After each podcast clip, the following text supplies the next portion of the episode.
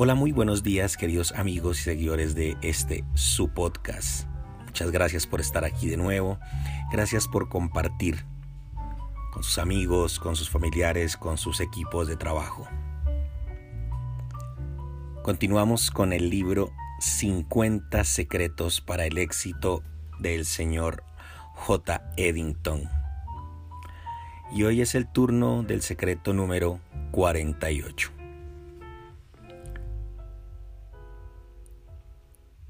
Secreto número 48. Sea independiente. Uno de los secretos del éxito es no depender de los demás. Usted puede recibir ayuda de los otros, puede necesitar a otras personas para un trabajo en equipo, por ejemplo, pero depender, no. Hay una enorme diferencia entre necesitar y depender. Si usted necesita a alguien, el trabajo de esa persona es muy importante Usted lo valora y cuenta con ella. Pero si por algún motivo esa persona no aparece, usted no se derrumbará. Encontrará una forma de lidiar con la ausencia y pensará en una solución creativa para el problema, pues no dependía de esa persona, a pesar de que lo necesitara mucho. Eso le da libertad a su trabajo. Pero para poder alcanzar esa independencia, usted necesita desarrollar seguridad interior es necesario tener confianza en su trabajo y saber que usted se vuelve siervo de aquello de lo que depende. Si depende del dinero, usted es esclavo del dinero. Si depende de las personas, usted es esclavo de las personas. La única manera de ser libre es depender de usted mismo y de Dios. Dios no lo fuerza a hacer nada, respeta sus elecciones, le da sabiduría y autonomía. Por eso, es el único de quien debe depender. Al depender de él, usted no necesita depender de algún hombre.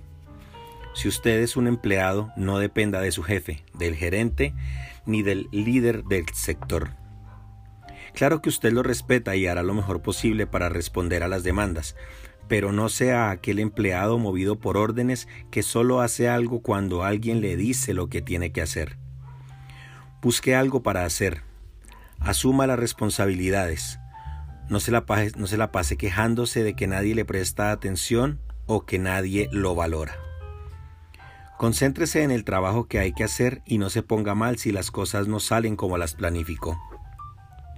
Un empleado interesado y proactivo traza su propio camino. ¿Cree que es mejor que le llamen la atención por haber hecho cosas de más que por haber hecho cosas de menos? Él es la persona con quien podemos contar. No espera que le digan qué hacer. Prefiere aprender a tomar sus propias decisiones.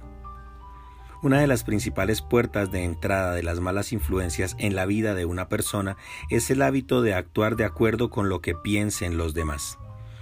Cuando alguien no tiene personalidad propia y vive dependiendo de la opinión ajena, se hace frágil frente a los problemas. Generalmente, cuando actuamos así, lo hacemos con miedo a equivocarnos. Transferimos la responsabilidad por nuestras elecciones a los demás, esperando que eso nos libre de frustraciones. Pero en la vida aprendemos de nuestros errores. Algunos piensan que por estar con Dios están libres de equivocarse. Tienen miedo a equivocarse, pues imaginan que una falla probará que Dios ya no está con ellas. Sin embargo, Dios nunca dijo que no nos equivocaríamos. Somos humanos, sujetos a errores. La diferencia es que quien está con Dios transforma los errores en aprendizaje. Cuando está con Dios es imposible que usted se convierta en un fracaso, pero el hecho de equivocarse no lo convierte en un fracasado. La dependencia es una situación cómoda porque quita la responsabilidad de encima de sus hombros y la pone sobre los demás, sobre las circunstancias, sobre cosas que parecen fuera de su control. Pero es imposible ser completamente feliz cuando usted depende de los demás. Conozco una buena historia para ilustrar eso. Una familia vivía en la miseria en una propiedad rural muy alejada. En una casita extremadamente pobre vivían una pareja y tres niños pequeños. Un sabio y su aprendiz pasaron por ese lugar, cansados con sed y hambre. Le pidieron a la familia que los hospedara. Lo recibieron con mucha hospitalidad. Eran personas de buen corazón y muy afectuosas. Los dos visitantes fueron bien tratados por la pareja y por sus hijos. La familia llevó a los visitantes a conocer la propiedad. Casi no había vegetación en esa zona y la casa se estaba cayendo a pedazos. Cerca de allí pastaba una vaquita muy delgada, con apariencia cansada. Esa es Genoveva, nuestra vaquita, contó el hombre. Ella nos da la leche que tomamos y usamos para hacer queso y cuajada. También cambiamos la leche por otros alimentos en la ciudad. Es así como sobrevivimos. El sabio se quedó pensativo. Cuando ya habían descansado, agradeció la hospitalidad y partió con su ayudante. Caminaban en silencio por la, la carretera cuando el, cuando el sabio le dijo al aprendiz, Hazme un favor, vuelve allí, toma esa vaquita, llévala al borde del precipicio y empújala. El aprendiz se quedó perplejo. No entiendo, maestro, esa vaca es todo lo que tienen. Sin ella, toda la familia moriría. El sabio repitió la orden y se quedó esperando. Triste y confuso, el aprendiz obedeció, aunque sin entender la crueldad de su maestro. Pasaron algunos años, y durante ese tiempo al muchacho lo carcomió el remordimiento. No podía olvidar a esa familia y un día decidió volver a ese lugar. Al aproximarse se llevó una gran sorpresa. En lugar de la casita había una linda casa, con antena satelital, árboles y un auto importado. El aprendiz vio a tres adolescentes bien vestidos celebrando algo con quien parecía ser el padre de ellos. Frente a esa escena, se desesperó. La familia seguramente habría tenido que vender la casa después de perderlo todo, y todo por su culpa, por haber matado a la pobre Genoveva. No debía haber obedecido al maestro, pensó. ¿Qué haría para encontrarlos? Se acercó y preguntó por la familia que vivía allí algunos años atrás. El hombre mayor respondió, Somos nosotros, nuestra familia vive aquí desde hace décadas. ¿En qué puedo ayudarlo? Observando bien, el aprendiz lo reconoció espantado. ¿Cómo puede ser? Estuve aquí con mi maestro varios años atrás y ustedes vivían en la miseria. ¿Cómo lograron tanto en tan poco tiempo? Ah, esa es una historia interesante.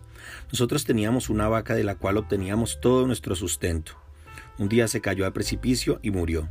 Creo que estaba muy débil y se debe haber patinado. Entonces tuvimos que arreglárnoslas para sobrevivir. Desarrollamos habilidades que no sabíamos que teníamos, surgieron ideas, abrimos un negocio y empezamos a prosperar. La vaquita parecía ser el seguro de esa familia, pero en realidad era el recurso que los mantenía presos, al mínimo posible para sobrevivir. ¿Qué es su Genoveva? Cuando tiembla el piso bajo sus pies, usted tiene dos opciones, o lo acepta y cae, siendo enterrado por los escombros, o aprende a volar. La forma en que usted elige reaccionar determinará su futuro.